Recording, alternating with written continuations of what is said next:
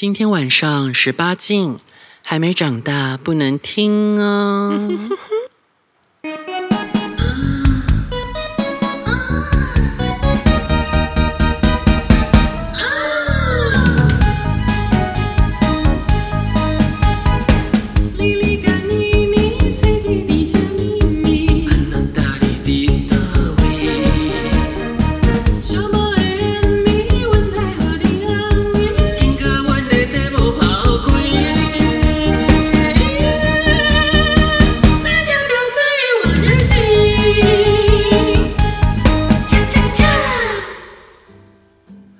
欢迎收听《婊子欲望日记》，我是妮妮子，我是莹莹子。嗯，那我们今天要来聊什么呢？莹莹子，你今天要聊一下高雄之旅哦。对，因为最近呢，我们刚好一起去了一趟高雄，而这个旅程呢来得很突然，就是一开始呢，我跟一个朋友，那位朋友就是 Coco，就是我们之前 Coco，对，我们之前节目有出现的 Coco，叫他 Coco，然后 Coco 呢，他一直有提到说，哎。他上次看我去住那个高雄洲际饭店，然后好像不错，所以他就我就一直洗他说下次可以去住啊。他就说啊，他对那间也蛮心动的，那要不要一起也是可以一起去？所以我们就约了一个高雄洲际之旅。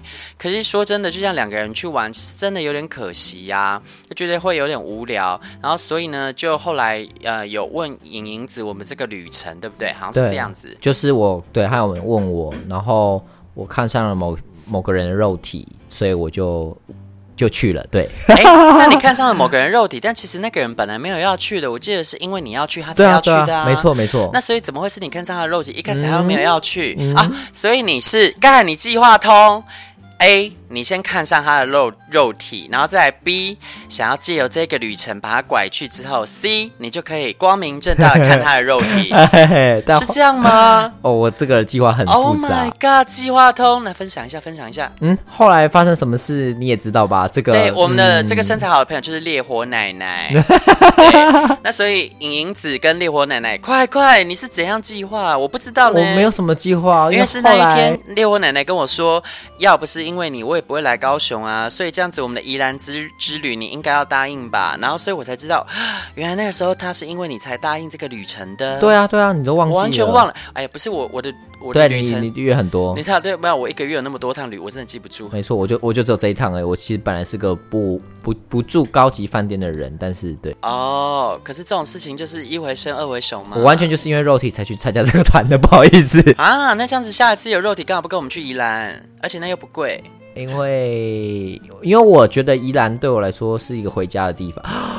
不是啦，那是因为宜兰会让你觉得宾至如归吧？是每次去都觉得好像家里一样，对。是是？然后去那边住旅馆，我觉得有点怪怪的。你去到腻了是不是？没有，就有点怪怪的啊。哦，所以你每次去哪都住公园啊？没有，我都住不是。对呀、啊。哎，宜宜宜兰，哎，我们今天要的公园要回到公园吗？嗯，宜兰公园我目前还没有开发，因为我、哦、我当时错过了。哦，那还去到腻不管啦。这一次我们要去的地方苏澳，你又不熟，是蛮不熟的。对啊，是不是应该要去一下？那么远，你平时也不会。去苏澳算是什么呢？苏澳就是宜兰的树林啊之类的，就是已经真是有一点有点偏远了，对不对？对，蛮偏远的。但是我上次、欸、我我一口气得罪树林人、哎，我不是我不是这意思，我是。Oh my god！Oh my god！我们这个就是非常政治不正确的节目吧？不是，对不起。哎、欸，我我我我前前任住树林哦，我很喜欢树林哈，我先说一下，因为一个人就喜欢那边。对，我之前去苏澳的经验真的不太好。就我们开车经过，然后开车就是因为你在宜兰这种地方，嗯，你都会把车窗摇下来，享受那个大自然感觉，对不对？对。结果它空气飘进来是臭味，因为那边有水泥厂，我傻眼，我真的傻眼。然后那边的居民，我对，我们去跟他们聊天，他们说有一批人就是得了癌症。然后就、啊、对，所以有点可怕的。我大概知道你说哪一带，可是我们这次要去的地方很局限，其实就局限在那个海边哦。然后，而且它那个可以就是有看海 view 的那种游泳池啊，这很棒。去啦，现在差一个哎。好好，如果如果各位观众想要听我之后会来分享，就是苏澳之旅的话，麻烦那个发信叫跟妮妮子说，莹莹子。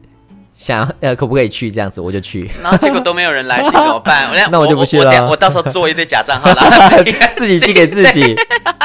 我好，我直接在那个没有来，不用来信，现在大家都不用 email 了。哦、对对，直接在那个 IG 我们 IG 上面，然后大家有听到这集的话，就是赶快来信敲碗，就请影影子可以到苏澳玩。来不及，我们这集上的时候，苏澳之旅都结束了吧？前面还有存档，不能讲，不能讲出来吧？这个太那个了。不是因为，因为我我们节目其实会先预录啦，大家都知道。大家，有看过《康熙来了》吗？对啊，我觉得大家年纪应该有，因为他们康熙他们就一次会录非常多集。对啊，那听到我后面有没有就某一集听起来特别有疲态，就知道那个是当天最后一集了。我们没有，我们没有，我们都很有精神。对啊啊，没有，因为我们我们知道我们都会在嗨，对吧？喝一些会嗨的东西。哎哎不哎没有没有，我们只是喝喝一般的酒而已，你不要紧张，警察抓他抓他，警察先生这个不是我，没有啦，因为。不是啊，你要想，如果你你不去的话，会有谁替补上来，对不对？你要为我们着想吧。嗯，嗯就是哎，可以讲那个、嗯、那个字吗？没有啦，我开玩笑的啦。嗯、好了，那我们来，让我们讲回高雄啦。嗯，所以后来就是这个旅程呢，就莫名其妙成型了。就是有我，然后有 Coco，然后有影影子，还有烈火奶奶。对啊，这样子。这样子真的是要一路听下来，观众才懂哎。对啊，那所以没有没关系。那烈火奶奶呢，可以去找我们之前的集数，其实在第一季的时候就有介绍。然后再来呢，口口的。Coco 的话，就是有一集是口交三十六计，就可以听到谁是 Coco，来认识一下我们的人物。对，那人设会非常清楚。对，那影影子就是我们现在最新的主持人啦。那我们就四个人组织了一个高雄豪华洲际之旅，然后去了高雄之后呢，我觉得他们应该有对这个城市有新的认识。然后另一方面是因为其实这这这三位佳丽他们以前都是不住高级饭店的。然后除了 Coco，Coco 家世比较好，他可能有住过一些比较老。老派的高级饭店，但是现在比较新式的高级饭店，他是没接触过的。那我觉得他们这次应该好像都有不错的印象，对吧？你你自己的感受呢？我对他都还没有问过你。我觉得非常出乎意料的好。哦，真的吗？因为我很难想象一个旅程就是专门去住在一间饭店里面，嗯嗯，那我们就是做这件事情，然后并且非常的愉快，嗯，但也有可能跟旅伴会影响很大啦。我觉得也有正相关，对对，没错。所以，我其实不是一个那么爱旅游的人，但我非常爱跟对的人出去玩，对，嗯。其实这一趟旅程啊，就是我们一开始规划就是三天两夜，哎，其实是两天一夜。然后因为两天一夜对我来说怎么够呢？我是要玩够的人，所以我就跟他们说，哎，那这样子我我想要先下去。然后所以其实我是自己多下去一天，我自己三天两夜。然后他们下来是两天一夜嘛，对不对？嗯，对。然后他们这就还蛮蛮勤劳的啦。他们第一天非常早非常早就搭车，然后从高从台北下来。然后影影子是，哎，你也是跟他们一搭车。下来嘛？对对没有，我们三个都分开，我们都搭不同的。哎，我在中间。烈火奶奶先，她还先去吃早餐啊！对对对对对，然后后来你其实慢一点点而已，对对，对，然后你就来，然后结果呃，Coco 她就是惯性迟到，所以哎，她好像没有迟到，她没有她没有迟到，他这次没迟到，他是本来就买比较晚的班车，但是她就没有吃到午餐，对啊，对对对，她就没有吃到那个好吃的煎饼煎。我们这次也可以顺便就是跟大家介绍一下我们这次吃的什么，然后就是大到时候我会放在那个我们节目介绍上面，让大家可以照着我们的路线图去体验一次这次的高雄之旅。我相信大家如果照着玩，应该。我会觉得不错，嗯，然后我们就中午吃完那个煎饼煎之后啊，就去旁边吃绿川，是绿川吗？我忘记绿川早餐店的锅烧意面啊，那一间锅烧意面它是比较清汤式的，它的汤呢没有什么味素味，然后清清淡淡，很适合早上吃。然后结束之后，我们就回去买甜点哦，还去买甜点，嗯啊，为什么可以这么方便去买甜点呢？因为其实那一家甜点店叫晴晨，晴天的晴，早晨的晨。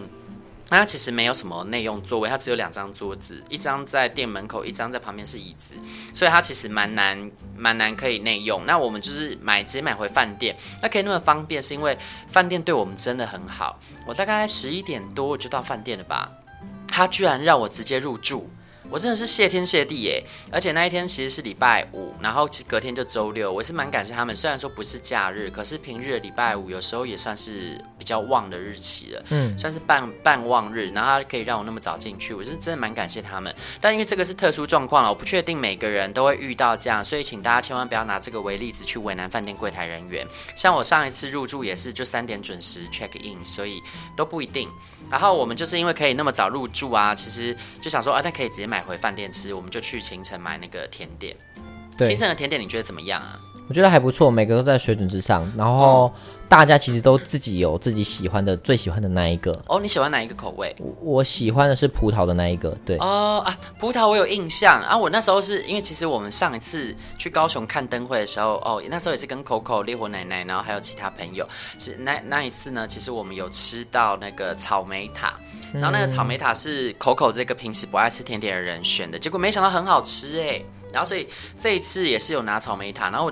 一开始我也是先吃草莓塔，我觉得哎还是一样惊艳，但结果后来吃到那个莹莹子说的那个葡萄塔之后，我觉得哎葡萄塔的风味也很棒哎，它上面是很清爽的那种无籽葡萄，然后再来是好像有一点葡萄的糖霜还是什么的吧，嗯嗯，然后下面就是杏仁口味的塔的内馅。印象中好像是这样，差不多。然后吃起来是清爽，然后塔皮很酥脆的感觉，大家可以试试看。那那天我觉得比较一般，好像是什么提拉米苏塔还是提拉米苏？我觉得还好，但也、啊、但是也是有人很爱。哦、必须说，提其实提拉米苏呢，它也是水准之上，只是呃那一天在所有塔里面，它比较不是我的 favorite。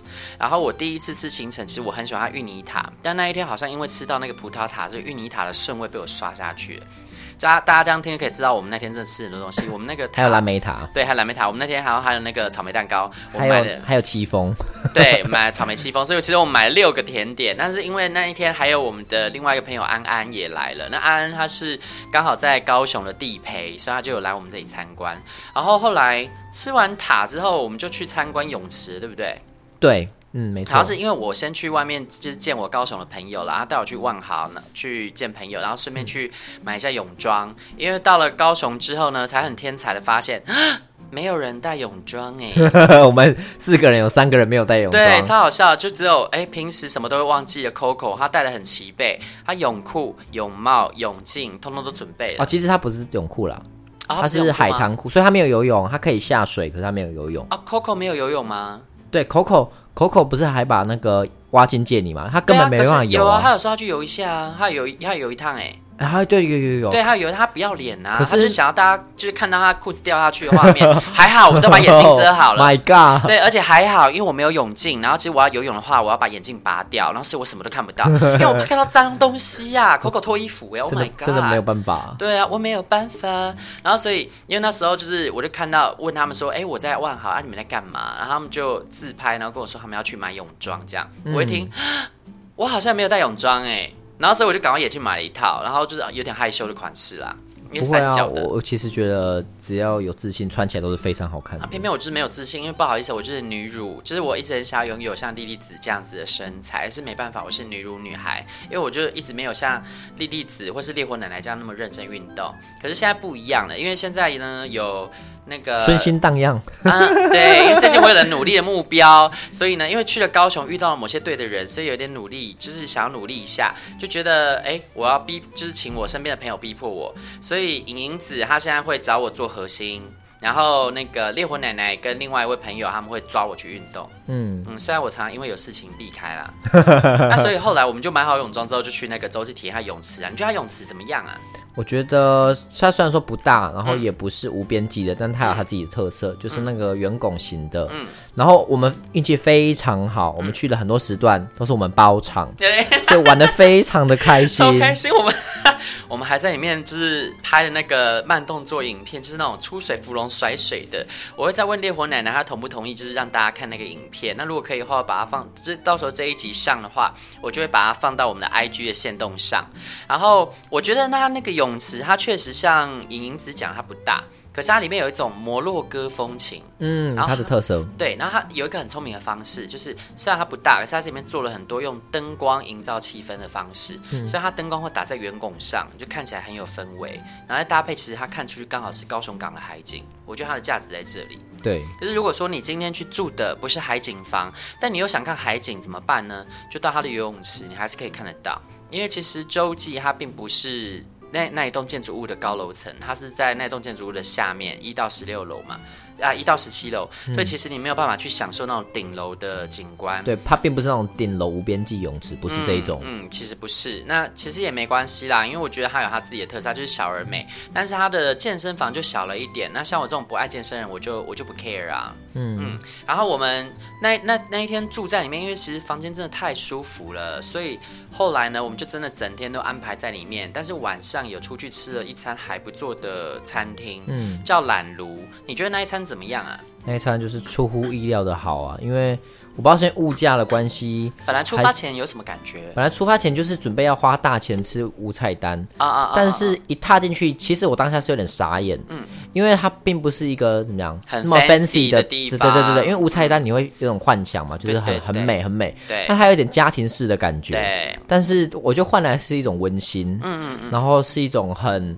他就是像朋友一样，他不像是老板，嗯、就是那个距离感很近，嗯、对，就是没有，就是像台北一样，呃，虽然说东西都摆的很精美，可是你跟老板就是会有一个距离这样子。没错，而且其实就像影影子说的，因为那一天他们原本的座位区大家就只能坐六个人，他们后来又加了一个木桌啦，但是那个木桌可能在之后呢才会开始开放，可以再加加收四个，那所以他那时候的那个座位区只有六个人状况下，你会跟老板娘靠得很近。但老板娘她是一位香港人，她很神奇，就是她看起来酷酷的，可是她都会一直跟你聊天，就是让你轻松的那种聊天方式。对，就是她会搭理你，然后不是说一直烦你，可是就是节奏都在她掌握之中。然后刚好因为菜跟菜之间可能会有一点空档嘛，她就会开始表演调酒。然后你看他调酒的手艺，他们会很认真哦，他们那个酒要调要倒进去之前，他们会先用大冰块去把。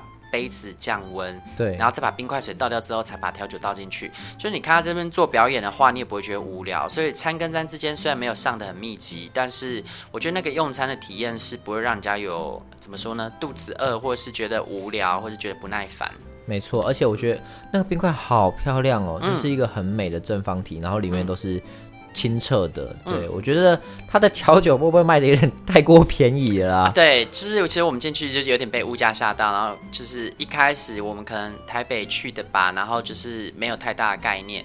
那我不是要说就是呃看不起高雄的物价还是什么，我是觉得因为以它提供的东西的水准来说，真的是非常物超所值啊。嗯、像调酒来说，有一杯调酒是呃优格柚子，对不对？柚子优格，对。然后它那个酒精版本才一百五十元，Oh my god！虽然说它量不多，但是真的很好喝。它的量是不多，可能大概你喝个几口它就结束了，可是它的风味会让你永生难忘。就是你入口之后，先是。优格的浓厚的口感，可是它那个优格浓厚的口感很快就散掉，因为它其实是被冰镇过的。然后它在那个温度下，就是让你觉得有清爽感之后，接下来柚子的香气就慢慢飘散出来了。嗯，所以你就会觉得，哎，这整口都好清新哦。然后最后酒精的感觉才出来，让你有一点微醺。所以它，我觉得它的每一个层次都是循序渐进的出来，不会混在一起。可是这样一杯调酒才一百五，那你就可以去想象说，它整道餐去配酒会有多么的多。么的合拍，那它的餐跟酒的价格是分开的。套餐呢，价格好像是不一定的吧？像我们上一次去吃的这一套呢，叫做 CP 值不值？就是他是想要阐述一个什么概念？你有印象吗？就是他一开始我在解释，但是可能是老板的那个、嗯、呃北京话 不是太好，对，哦、所以他反正他就是在想说，哎、欸，你这一餐，呃，其实我有点忘记了。不过他就是他，我觉得他应该是强调他们的呃。嗯，可能现在人就是吃东西，可能看 CP 值看太重了，嗯、觉得，而不是那个体验的过程，可能会变成想说，哎、哦欸，你这个食材这么高级，那我、嗯、你是不是可以把它弄得很好？然后就是我是不是才才愿意花那个大钱去吃它这样子？对对对，好像是这样，就是他会说，其实你今天看到一道菜一道菜的呈现，你可能会先看它食材，你有没有值这个钱，然后。有很多隐藏在食材背后的功夫是你看不到的，对对，特别是像我们其实那一次吃了很多菜色，端起来看起来好像平凡无奇，可是因为呃，莹莹子也知道我长期都是喜欢吃美食的人嘛，嗯、其实他们有很多道东西都是功夫菜，特别说有一道非常经典叫开水白菜。哦，开水白菜其实是一一道非常经典的中国菜式。它这个菜式就是，它那个白菜会泡在一个看起来是非常透明的开水里面。对，可其实那是要精炖七十二小时左右的鸡汤。这种鸡汤呢，精炖七十二小时之后，它要做到完全无杂质，它要清如开水，没错。然后它要就是口味要非常的有鸡的味道，然后。白菜的部分呢，泡进去之后它要爽口，要鲜脆，所以其实这个是非常有功夫的，但是它又只能就是。看起来很平凡，它要很努力的看起来很平凡。对，你要非常的努力才能看起来毫不费力。对，那就是这样的菜。那这种菜你端出来，如果说不知道的人怎么能理解它的价值？它其实整道菜单都是在阐述这个理念，所以有很多看起来平凡的食物，但是都是非常困难做的。那这样子的菜色呢，它只卖一千二。对，非我我那时候真的傻眼，因为我以为，因为老板有出来讲说，其实我们卖也没有很贵，这个餐拿出去卖、嗯、可以卖两三千，所以我其实心里想是可能。一千七、一千八吧，还蛮蛮合理的这样子。嗯、没有他跟我说一千二，我说嗯，什么意思？对，傻眼。然后一开始听到一千二已经很傻眼了，后面要结账的时候开始问酒钱，因为我们各自喝了不同的酒，然后所以每个人的酒的价格都不一样。结果问到酒钱，傻眼呢。无酒精版本的那个柚子优格一百，然后有酒精的一百五，然后还有另外一杯我最惊艳的，就是最后配主菜的那一杯，它那个主菜是萨索鸡。然后他是把它做成椒麻鸡的，他自己重新演绎的椒麻鸡的风格。然后他用了一杯很神奇的东西，也是泰式的调酒，叫冬荫功。对，冬荫功。哎，这边可能先跟观众说一下，它的调酒是有三种，然后它是有搭餐的。对、嗯，你前中后，它会分别给你不同的酒，这样子。对对对对，然后刚刚说的冬荫功是最后搭主菜的。对，对，它是 white pairing。然后它第一杯是普洱，第二杯是柚子优格，第三杯就是冬荫功。然后那一杯冬阴功真的是让印象深刻啊，因为大家都知道冬阴功的香料有什么，大家都很喜欢吃泰式料理。冬阴功香料里面一定会有南姜，然后会有香茅，然后它那个南姜跟香茅的风味啊，调配的非常的好，它不是一口气都出来的。就是我一开始喝，你先是喝到那种有一点类似柠檬的清新，那个是香茅的味道，然后接下来呢就是淡淡淡淡淡淡的，是有一点气泡的爽清爽感。然后最后呢，就是在喉咙那个尾韵有一点微辣，才发现哎，里面有姜哎。然后这一杯就是如此神奇。然后它因为我们主菜是比较重口味的嘛，椒麻鸡，嗯、然后配这个酒，你还喝得出它的味道，两者相得益彰。所以当时因为我是后来才加点这杯酒，原本没点，然后我是喝了别人就发现靠好棒。然后我又不太会喝酒，犹豫了很久，然后才决定要点。所以是他后来才开始做，所以他就请我等一下，不要太快把主餐吃完啊，因为要搭配啊。所以我们的晚餐经验也很好啊，非常的好。对，后来就才回到那个洲际酒店，然后去体验他饭店里面的招牌，就是他的日式餐厅。它日式餐厅叫 Wara，然后我们其实是去喝酒啦，因为我们的方案里面就是有一个二八八八的代金券可以把它花掉，但因为晚餐没有在那里吃嘛，我们想要进去喝看看它的调酒。啊，调酒你有什么印象吗？哦，也是出乎意料的好，因为我、嗯、其实我我不是那么爱喝酒的人，哦、然后才你才刚刚在一间餐厅喝到这么好喝的调酒，对不对？对，你想说啊，好吧，来这边。啊、喝一下吧，反正反正都都有那个代金券要要用掉嘛，就是想说保持一个来把钱花掉的心态这样子。对，没想到上来那个寿司手，嗯、它的外观跟它喝下去。的体验都非常的好，嗯，对，它是外观是很像那种清酒的酒瓶，然后会一个是酒瓶，然后旁边是倒小杯嘛。可是，一般清酒酒瓶是放在热水里面保持它的温度，但它不一样，它是用一个钵里面装冰块，冰浴，对，嗯、哦，对，我觉得你形容很好，冰浴，然后就把它放在上面冰镇，然后你要喝的时候呢，就要像喝清酒一样，一直倒一点点出来，因为它的味道很浓郁，它偏甜。可是如果你像清酒那样品啊，只要倒一点点啊，它的风味非常特别，你还记得它的味道吗？啊、有些有点忘记了，我只是记得它的基底是我非常印象非常深刻，四季春琴酒。对对对对对，然后它喝起来很像，它的颜色是有点。嗯，浓郁像果汁的感觉，对对对对，有点像橙色吧。对，呃，我记得它就是有点热带水果的风味，然后最后会有一点四季春茶的尾韵出来。没错，所以我觉得它那那一壶是不错，然后加上它可能味道真的比较浓郁，比较甜，所以你一点一点慢慢喝可以喝很久。对，层次非常多。对啊，然后其实那间餐厅最让我印象深刻的不是酒，哎。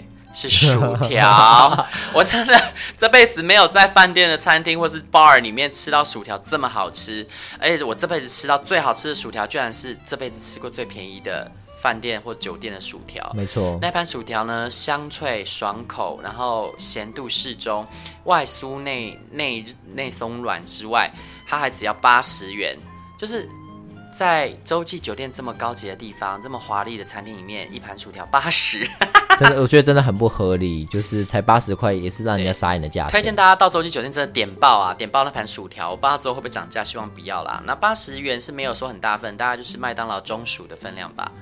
可可是我觉得真的值得，嗯、因为真的好好吃哦，非常好。在在你这怎么怎么想呢？如果你在台北生活的人，然后你去酒吧、餐酒馆点的话，嗯、可能就是他会。号称自己是那个什么松露松露薯条，早上松露，然后卖你三百，对，卖两百八，然后上面就是一些松露粉，对，它吃起来就是那个感觉，然后还有油腻的感觉，这样，然后但是呢，洲际酒店完全不油腻哦，它是没有撒松露粉啦，可能我觉得它那样单吃就很好吃，你也不用加酱，对啊，因为我对他们最大的印象，然后还有就是它每晚八点到十点会有光雕，所以如果你想要就是看到它的光雕秀的话，你可以挑这两个时段去，八点的话是晚餐，然后十点后就是。喝喝酒的时段，对，而且那个环境非常的舒服，嗯、因为它挑高的极高，嗯，然后在那个环境之下暗暗的，然后喝点酒，嗯，那一晚真的是非常的，我只能说 chill 这个字真的太好了。对，没错，然后我们还没有就这样放过那家饭店，就是真的彻底物尽其用哎。后来晚上半夜的时候，因为其实懒懒炉呢，它什么都好。但它就是它的分量比较精巧一点，所以如果呢是男生，你是绝对吃不饱的。那吃不饱怎么办呢？其实我觉得对我们来说是好事，因为我们就是难得一趟路到高雄嘛，就一一顿饭就把自己灌饱的话，那不就完蛋了？所以我 晚上又叫了神酥鸡狂吃。对，我们回到房间之后。对我，我觉得其实那家饭店在很多方面让我觉得贴心，就是包括像我们那时候叫咸酥鸡的时候，有要下去取餐嘛，结果那个司机有点迷路了。对，他迷路了之后呢，其实饭店派了很多人来帮我，哎，就柜台的部分一个人呢就负责打电话去问他们的另外一边那个警卫保全那边有没有人。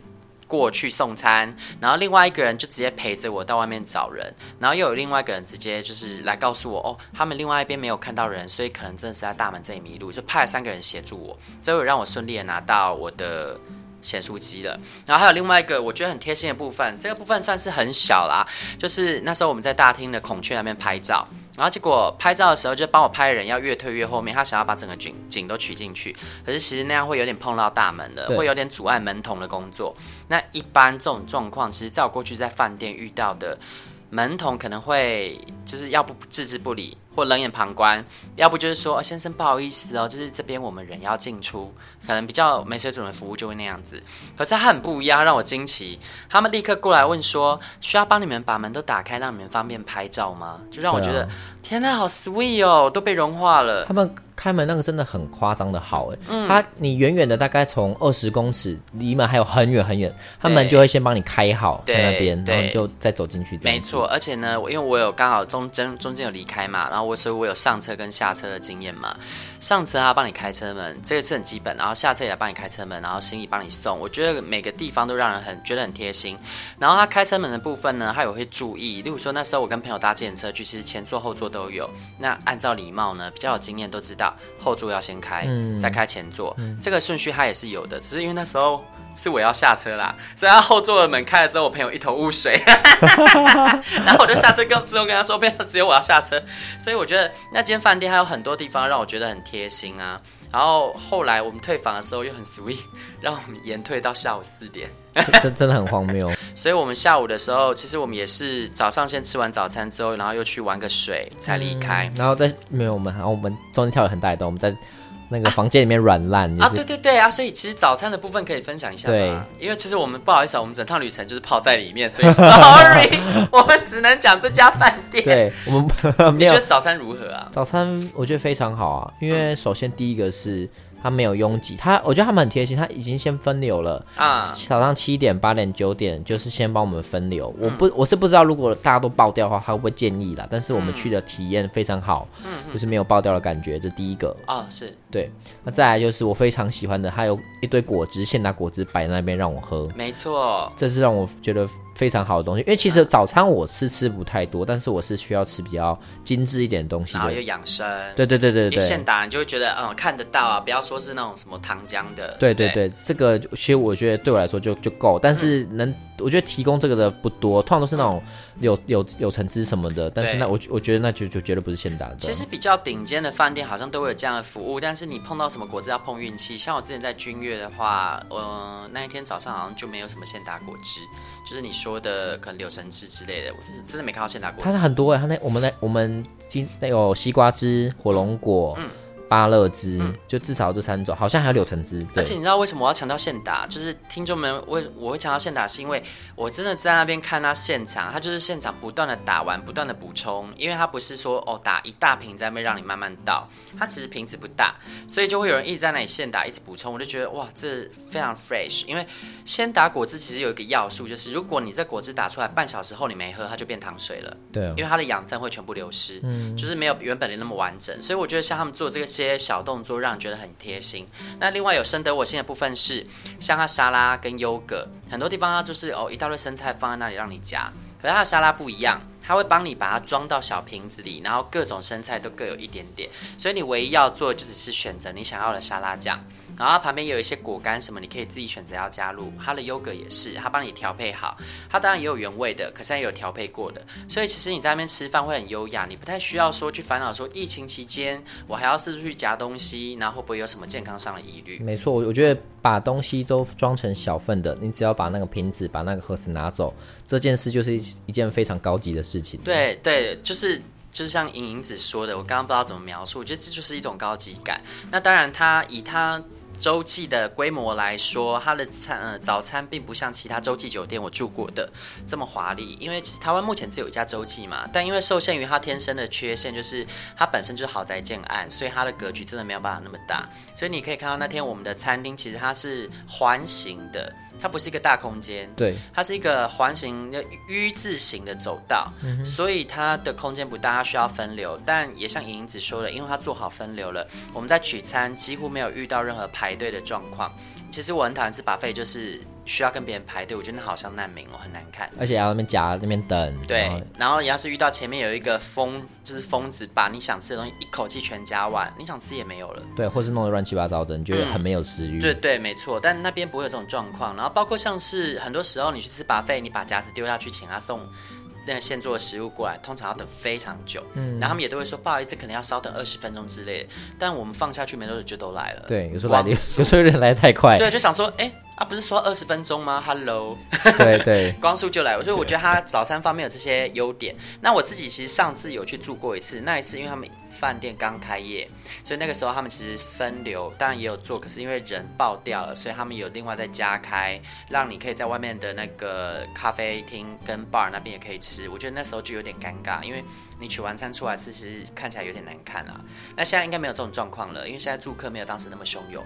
嗯，所以我觉得大家还是可以趁现在就是疫情期间，饭店的价格也没有乱涨的状况下去住啊。为什么我说它没有乱涨？因为其实以洲际来说，我觉得它不算特别贵，嗯，就是还行。相较于有一些莫名其妙暴涨的观光景点的饭店来说，呃，我觉得它还行。可能是因为它是城市型的酒店，所以就没有乱涨。那如果之后疫情开了，很多观光客会来，我觉得它价格可能价格可能会再有一些浮动，包括像现在，呃，虽然说它是用它那个价格去提供，可是会有很多优惠方案。像我们这次去是用思想定的，然后还有像我自己是洲际大使嘛，所以我们各自会有一些优惠。那如果你用原价的话会比较贵，所以大家可以去看一下还有没有什么其他的优惠。然后我们高雄后来就最后离开前去吃了一家餐巷子餐酒馆，对不对？对。